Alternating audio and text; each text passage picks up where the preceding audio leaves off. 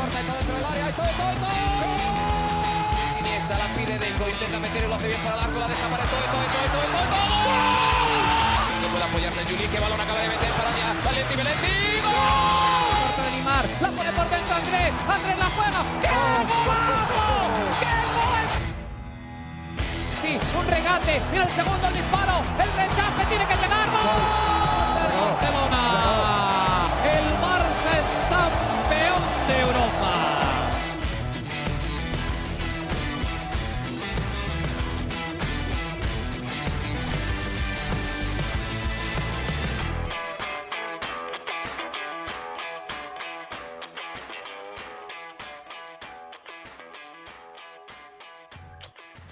Hola amigos de ADN Barça, bienvenidos a una nueva edición de nuestro podcast. Hoy cerrando el mes de agosto para hablar de la actualidad del Fútbol Club Barcelona. Queda un día de mercado de fichajes, ya se nos va una figura que en teoría era eh, patrimonio del club. Tenemos rivales en la Liga de Campeones de Europa, tenemos a la mejor jugadora de la temporada en Europa, la campaña pasada, y de todo eso y más hablaremos hoy en ADN Barça junto a Mariana Guzmán. Mariana, ¿cómo estás? Bienvenida nuevamente a ADN Barça. Hola Alejandro, segundo episodio de esta semana, además una semana muy movida para el fútbol, para el Fútbol Club Barcelona, en movida en fichajes, en premiaciones, así que nada, muchísimas cosas que comentar. Y te decía antes de comenzar a grabar que quería abrir el episodio Día de Barça comentando a Aitana Bonmatí, la mejor jugadora de la temporada 2022-2023, según la UEFA, es una crack absoluta, me viene sorprendiendo eh, desde, desde hace un tiempo ya. Obviamente siempre el spotlight lo tenía, lo tiene, ¿no? Alessia Putellas, doble Claro. ganadora del Balón de Oro, o sea, sabemos lo, lo increíble y lo extraordinaria que es Alessia Putellas, pero no sé si te lo comenté en el episodio o, o fuera de grabación, que yo hace años eh, vi una entrevista con Aitana, donde ella hablaba eh, de, de su preparación y, y me sorprendió muchísimo ver cómo desde tan joven estaba enfocada a ser la mejor y cómo lo decía sin ningún tipo de timidez, porque al final es como, bueno, en ese momento cuando, cuando ella dio esa entrevista, la mejor era Alesia, ¿sabes? Y nadie, nadie como que se atrevía a decir, yo quiero ser la mejor, es como que no, no, Alesia es la reina, ¿no? Y vi en la personalidad de Aitana una determinación extraordinaria que creo que sin duda es clave para, para su éxito. Ya tiene dos Champions, cinco Copas de la Reina, cuatro ligas, acaba de ganar el Mundial. Así que mm, un espectáculo de jugadora que tiene solamente 25 años. Así que nada, una celebración también, por supuesto, para el Fútbol Club Barcelona. Ella también, por supuesto, en un video le daba el reconocimiento al club por todas las oportunidades que el club le ha dado para desarrollarse. Decía, esto es de vosotros. Y, y muy, muy contenta como, como es normal después de recibir esta, este premio. Además, se refirió a todo lo que ha sido este lamentable conflicto y situación con Rubiales y dijo, no podemos permitir el abuso de poder y hay que, estoy con Jenny, lamentó muchísimo que mm, a pesar de haber ganado el mundial, el foco se hubiera puesto sobre, un, sobre lo que no tenía que haber pasado en ningún momento. Y, y bueno, mira, la verdad que para 25 años, todos los premios que tiene, la determinación que muestra, también pararse, hablar de la manera que habló sobre este tema, cada día me, me gusta más Aitana Bonmatí. Así que nada, muy, muy contenta por, por este logro de, de, esta jugadora y ya te digo que quiero la camiseta de Aitana. Te lo digo sinceramente, ya iré a comprarme mi, mi camiseta de Aitana porque es, es, una jugadora que destaca, que es súper talentosa y yo creo que más que merecido este reconocimiento por parte de la UEFA. Recuerda un poco al momento en el que el Barça dominaba no solamente en, cuanto a los premios de clubes, ¿no? los campeonatos en su momento, en la era Guardiola, sino que los tres mejores del, del Balón de Oro también eran del Barça, ¿no te acuerdas? Messi, Iniesta, uh -huh. Xavi, algo parecido pareciera que está sucediendo ahora en, en, cuanto a las chicas, ¿no? Que no es solamente una que domina, sino que son varias del mismo equipo que son las mejores del momento. Y bueno, ojalá esto se pueda replicar, ¿no? Y que, que el Barça siga ganando este tipo de premios, porque además lo ha hecho al mismo tiempo el que, eh, en el que sigue ganando títulos, ¿no? De manera colectiva, que es lo más importante, y sobre todo en Europa, que volvieron a conseguir la Champions. Así que interesante, interesante este momento para el Fútbol Club Barcelona, además, en un momento en el que también España fue campeona, como tú decías, dejando a un lado todo este incidente que, que opacó un poco, o que, más que opacar, yo no diría que lo opacó, que, que hizo más bulla, más ruido, ¿no? pero no es más importante que, que, el campeonato, son dos cosas distintas, separadas el, Campeonato Mundial de España, en el que el Barça tiene mucho que ver, y bueno, parte de eso es Aitana también, ¿no? La figura de Aitana, y bueno, la mejor jugadora de Europa, merecido premio para ella y para el Barça también, que por supuesto ha creído en, esto desde hace mucho tiempo. Así que bueno, eh, en, esa misma, en esa misma ciudad, ¿no? Allá en, en, Francia, se dio el sorteo de la Liga de Campeones de Europa, ¿no? el sorteo que todos estábamos esperando a ver qué sucedía este año, porque el Barça no ha podido pasar de la fase de grupo en las últimas dos temporadas. No hay que esconderse. Cuando el Barça quedó campeón y pudo evitar de una vez al Bayern Múnich, rival que había sido el Coco, y además, más allá de eso, no tener que enfrentar al Bayern, le tocó una serie de, equipos al Barça, tres equipos, tres rivales, que son mucho más accesibles en el papel que lo que le había tocado en las temporadas anteriores, ¿no? El Benfica y el Inter de Milán, que fueron los dos equipos que junto al Bayern eliminaron al Barça en las ediciones anteriores, pues avanzaron en las Champions. Uno llegó hasta cuartos de final, el otro llegó hasta la final y estuvo a punto de empatarle la final al Manchester City la temporada pasada. Así que bueno, eh, el Oporto, el Fútbol Club Porto, el campeón, el subcampeón de Portugal, perdón, el Shakhtar Donetsk y el Antwerp son los tres rivales que le tocaron al Barça. Así que Mariana, en teoría, en el papel, unos rivales mucho más sencillos, ¿no? Que lo que Totalmente. en la fase de grupos. Totalmente, Alejandro. La verdad que siempre está ese miedito, ¿no? El día de, de de estos días de, torneos, de, sorteos, mejor dicho. Y, y, yo decía, Dios mío, ¿en qué grupo saldrá el Fútbol Club Barcelona? La verdad, obviamente no se puede subestimar a nadie. Sabemos, como lo acabas de decir, algo es el papel, algo es la realidad.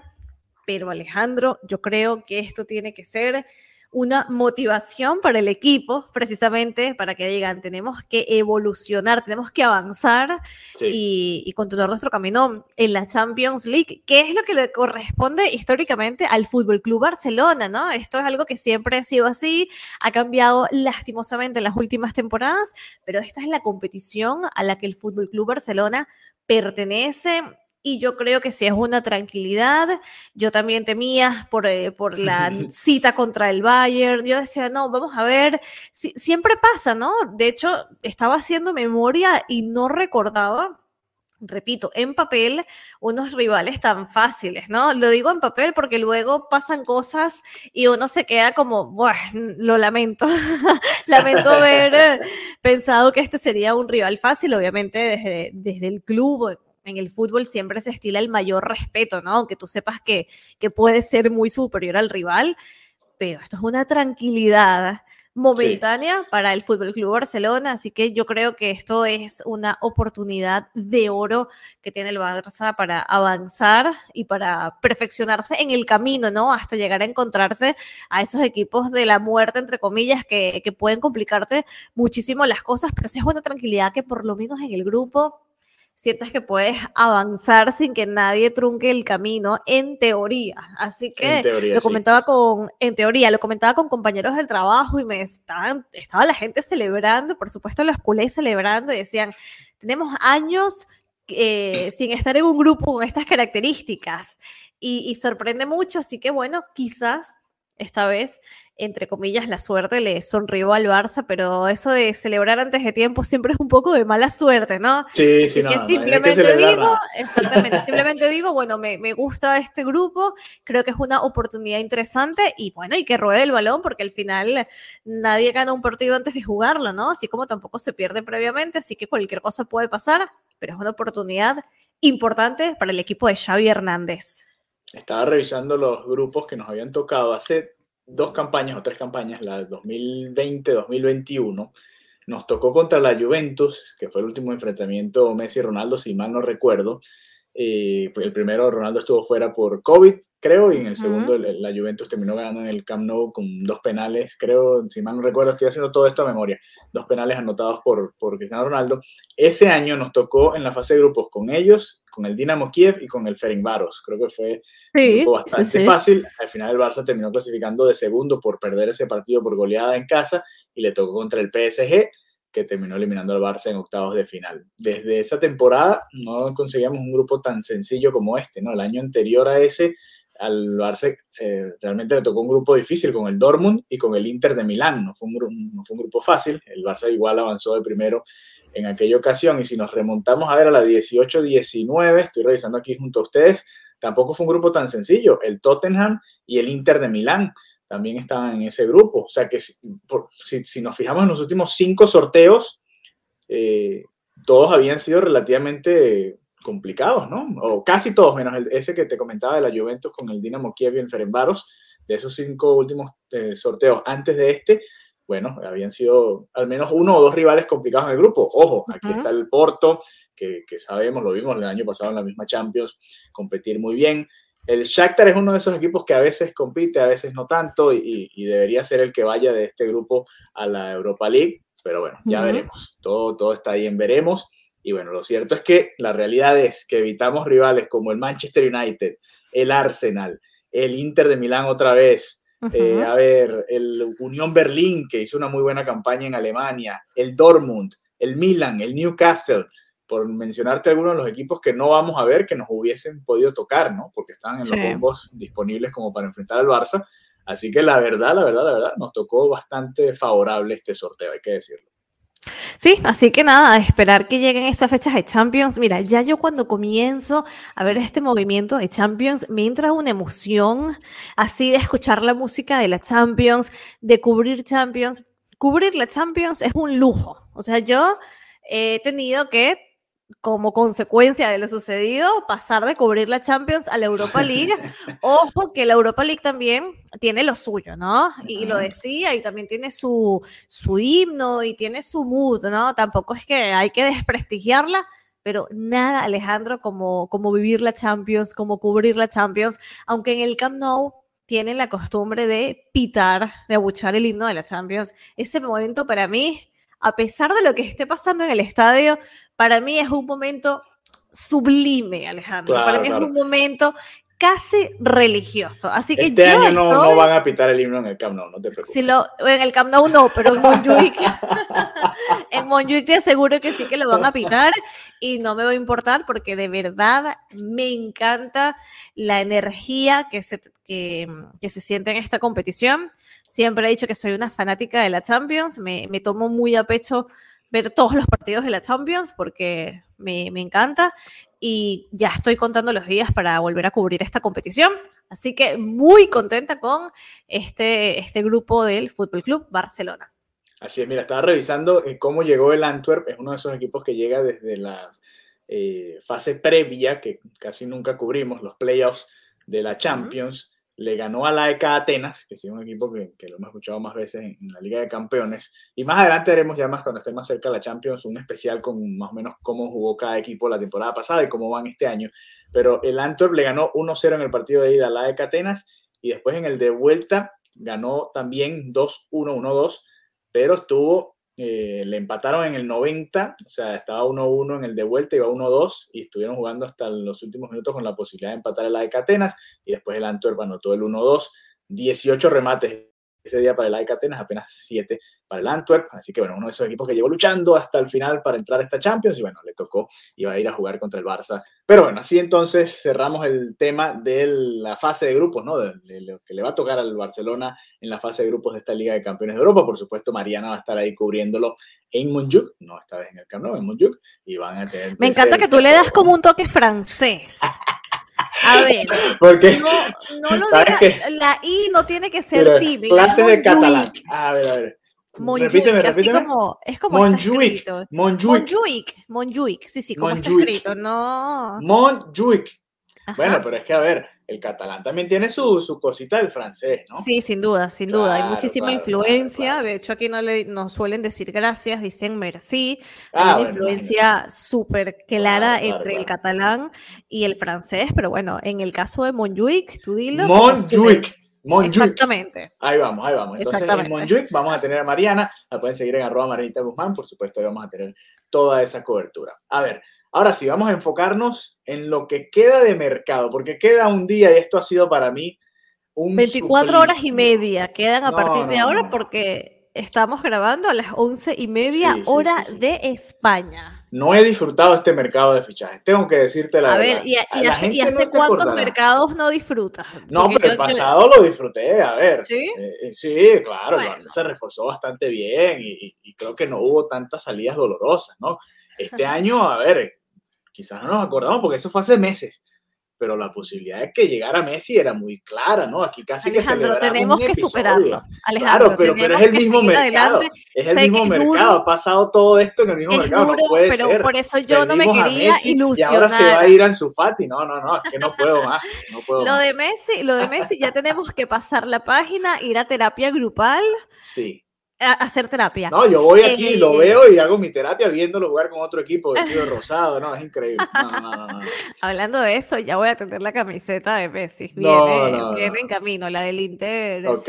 Miami. En fin, eh, lo de Messi, ok, lo tenemos que pasar la página. Ahora, lo que viene a ser doloroso y, y lo venía diciendo y lo venía avisando y cuando había la oportunidad de darle al jugador la sensación, porque todo es una sensación, porque nadie Sí, te firma claro. por escrito la titularidad, ¿no? No, no, no, eso no Pero cuando, exactamente, pero cuando había una oportunidad de darle a Ansu Fati la posibilidad de que él se sintiera importante para el equipo, inmediatamente se ponía por delante a otro jugador, ¿no? Y yo decía, esto no pinta bien, sabemos que Ansu Fati es, la, eh, es una joya de la masía, sabemos que Ansu Fati es culé, el 10 del Barça, o sea, es- ¿sabes lo que es heredar el 10 después de Leo Messi?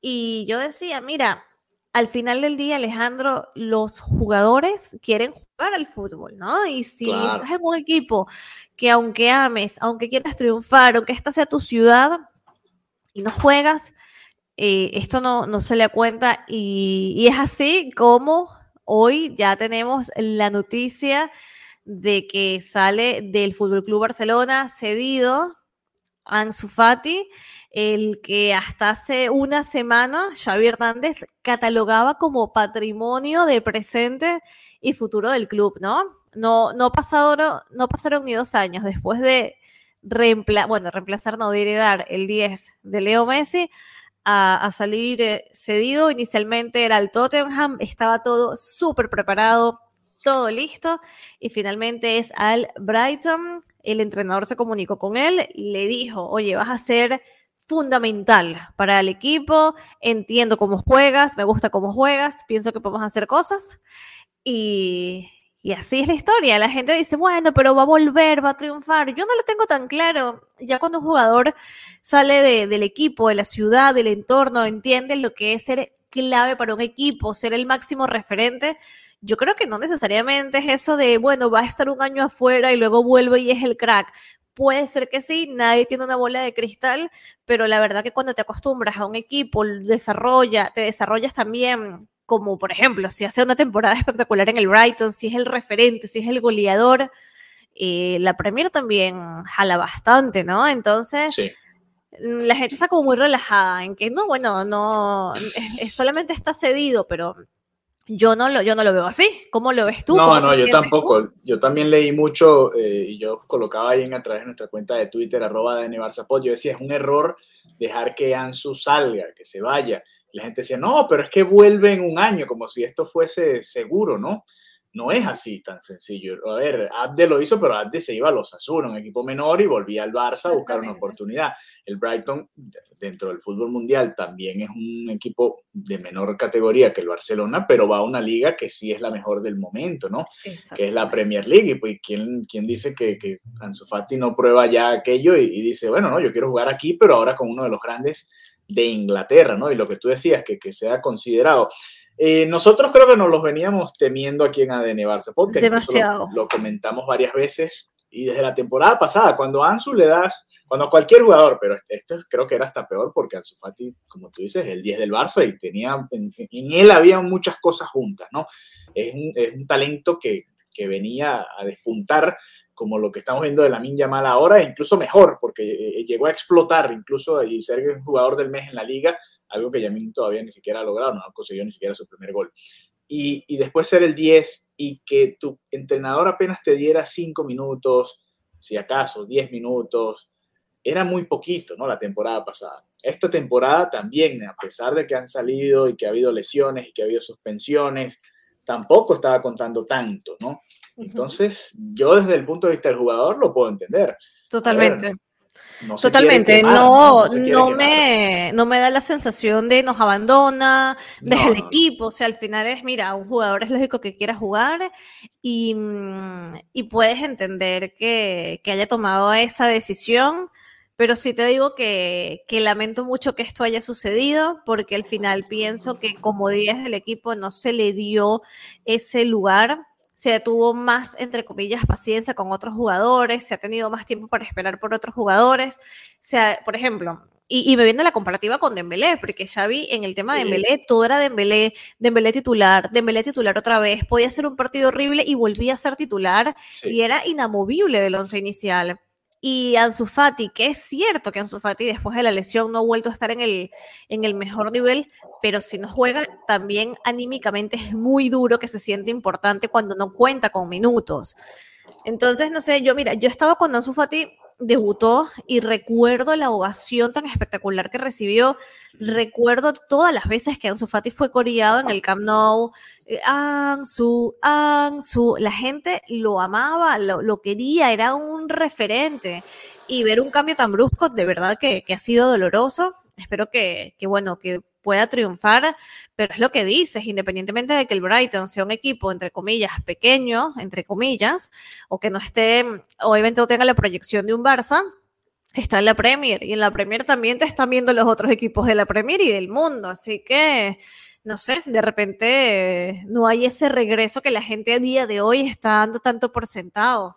Y, y sí, me llegaron sí. varios comentarios así en Twitter y yo decía, no, es que yo no, tampoco lo no veo funciona tan, tan necesariamente así. Sí, mira, va, va, a enfrentar el, el, mismo, este mismo sábado, recuérdate, el mercado se cierra mañana a última hora del día y el sábado hay partidos, juega el Brighton contra el Newcastle de una vez, el siguiente rival del Brighton es el Manchester United, va a jugar contra el Liverpool también a comienzos de octubre, después contra el Manchester City, esos son algunos de los rivales que le vienen ahora al Brighton. El año pasado, el equipo revelación de la temporada en Inglaterra, y, y, bueno, acaban de vender a un jugador por más de 100 millones de dólares, un ecuatoriano impresionante. Ellos van a jugar la Europa League. Hablando de Europa League, Mariana, tú que lo mencionabas, sí. pues el Brighton va a estar ahí en la Europa League.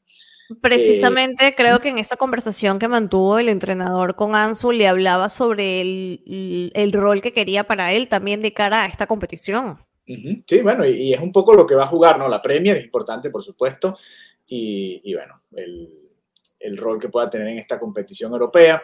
Ellos vienen de perder contra el West Ham United. Vamos, y para repasar esto rápidamente, porque también leía mucho, ¿no?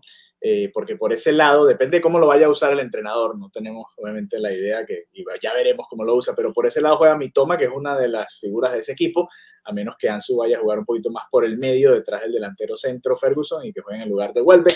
Ya veremos cómo lo usan y le, iremos haciendo un seguimiento, por supuesto, como se lo hacíamos a App de la temporada pasada con el Osasuna. Pero es que ya al salir, lo que tú dices, el salir de tu familia, del club de tus amores, ya salir por primera vez, ojo, hay gente que ha vuelto, ¿no? Gerard Piqué volvió. Y, y, bueno, fue una historia bastante grata para el sí, Barça, sí, sí. después de dar muchas vueltas, Zaragoza, Manchester United y después caer nuevamente en el Barcelona. Pero no siempre es así, ¿no? Y la mayoría de los que han salido cedidos no ha, no ha resultado bien esa historia. Yo no recuerdo demasiados casos, más allá del de Piqué, que tú puedas decir, y bueno, quizás, qué sé yo, Jordi Alba, que también salió, pero no salió cedido, él salió vendido y fue jugador del Valencia y después el Barça lo recompró. Eh, no y, es tan y que también el, el fútbol ha cambiado, el fútbol ha cambiado muchísimo como negocio y como industria y eso también Sí. se, eso también entra en la ecuación, ¿no? No es el mismo fútbol de hace 10 años, pero en, en lo más mínimo. Y todo este tipo de negociaciones, que haya entrado nuevas ligas, ¿no? Al, al panorama, nuevos montos, nuevas sumas que son prácticamente ridículas, todas estas cosas influyen en, en una toma de decisiones y bueno, creo que mm, a día de hoy eh, volver, no sé si sería lo, más interesante para él, pero bueno, habría que, que seguirle la pista, por supuesto que, lo haremos, ¿no? Eh, de, lo que haga él esta temporada y, y ver también cómo... ¿Cuál es la, la versión que me, me- me da mucha intriga, ¿no? La versión que se va a encontrar en su Fati, porque va a jugar en una liga rápida, en una liga de muchísimo nivel, y ahí veremos exactamente si estaba o no para la partida y si Xavi Hernández se equivocó, si fue un tema de, de confianza y si en verdad merecía más minutos o, o exactamente qué pasó ahí. Así que bueno, nada, Ansu, esperamos que, que le vaya bien y, y que pueda regresar. Otro que también va hacia, ese, a esos, rum- hacia esos horizontes, Lenglet. Bueno, ese, ese sí me parece bien. Sí, no, la del inglés ya Es que tenía, son- que, ya tenía sí, que sí, sí. suceder, eso era como un karma, ¿no? Bueno, sigue siendo, lo sigue Eh, siendo. Y, y- bueno, y bueno, ya eh, pasó, eh, bueno, sí, ya, ya es algo que, que sabemos que, que es un hecho, pero cómo le ha costado, ¿no? Al Fútbol Club Barcelona manejar todo lo que han sido estos salarios heredados de, de, de Bartomeu y bueno, varios jugadores porque ya no están en el Fútbol Club Barcelona, porque ya, ya han dejado el fútbol, se han ido a otras ligas, etcétera, pero el caso del Engler era como el, Dios mío, ¿qué, qué va a pasar con este jugador, no? Porque siempre sale el mismo nombre, mercado tras mercado, y es un, y es un conflicto, ¿no? O era un conflicto, así que bueno, parece que, que esto ya, ya aparentemente llegó a lo que tenía que llegar y hay que hablar de nuestro favorito, nuestro favorito. Esto, esto está pasando. Va a salir en su Fati y va a llegar. ¿Quieres no, un bueno, minuto? Es- ¿Quieres, ¿quieres no, un quiero, quiero de un día, un día sin que pase nada y que no llegue ese señor. El, ¿Te imaginas que luego esto, no sé, que, que sea como el más crack de la temporada y tengamos esto? bueno, ojalá, Ojalá, ojalá, bueno, ojalá, está equipo, bien, a mí me gusta que, que me, que me sorprendan, pero, pero leía que la salida de Ansu prácticamente garantizaba la llegada de Joao Félix, que el club se compromete a pagar una parte importante de su salario y que si hace falta, que yo creo que claramente era falta, el portugués rebajaría una parte de su ficha. A todas estas, el Atleti sigue exigiendo una remuneración por su sesión. Yo es que esto, mm, esto no lo termino de ver, no, no, no le encuentro el, el ángulo, no le encuentro el punto en el que esto me pueda generar un mínimo de emoción. No sé si la vida me sorprenderá, no sé si Joao Félix me sorprenderá. Lo repito, no es un tema de que no consideremos que el jugador sea o no talentoso, simplemente no lo veo engranando, encajando en el Fútbol Club Barcelona. Y es un jugador que tiene particularidades que han hecho que no pueda despegar como quizás el talento inicial que veíamos lo proyectaba. Sí, no, y, a ver, aquí, y volviendo un poco al, tema de Ansu también, porque está es más o menos de- dentro de la misma temática. A ver, el Barça no necesita otro Joao Félix, ¿no? Más bien, necesita más bien Ansus, ¿no? Jugadores que puedan ser desequilibrantes en ataque y que tengan mucho gol. Y, y creo que no es el caso de, de Joao Félix. Para mí se comete un error al dejar ir a Ansu Fati. Eh, se debió creer en él, se le debió dar la oportunidad.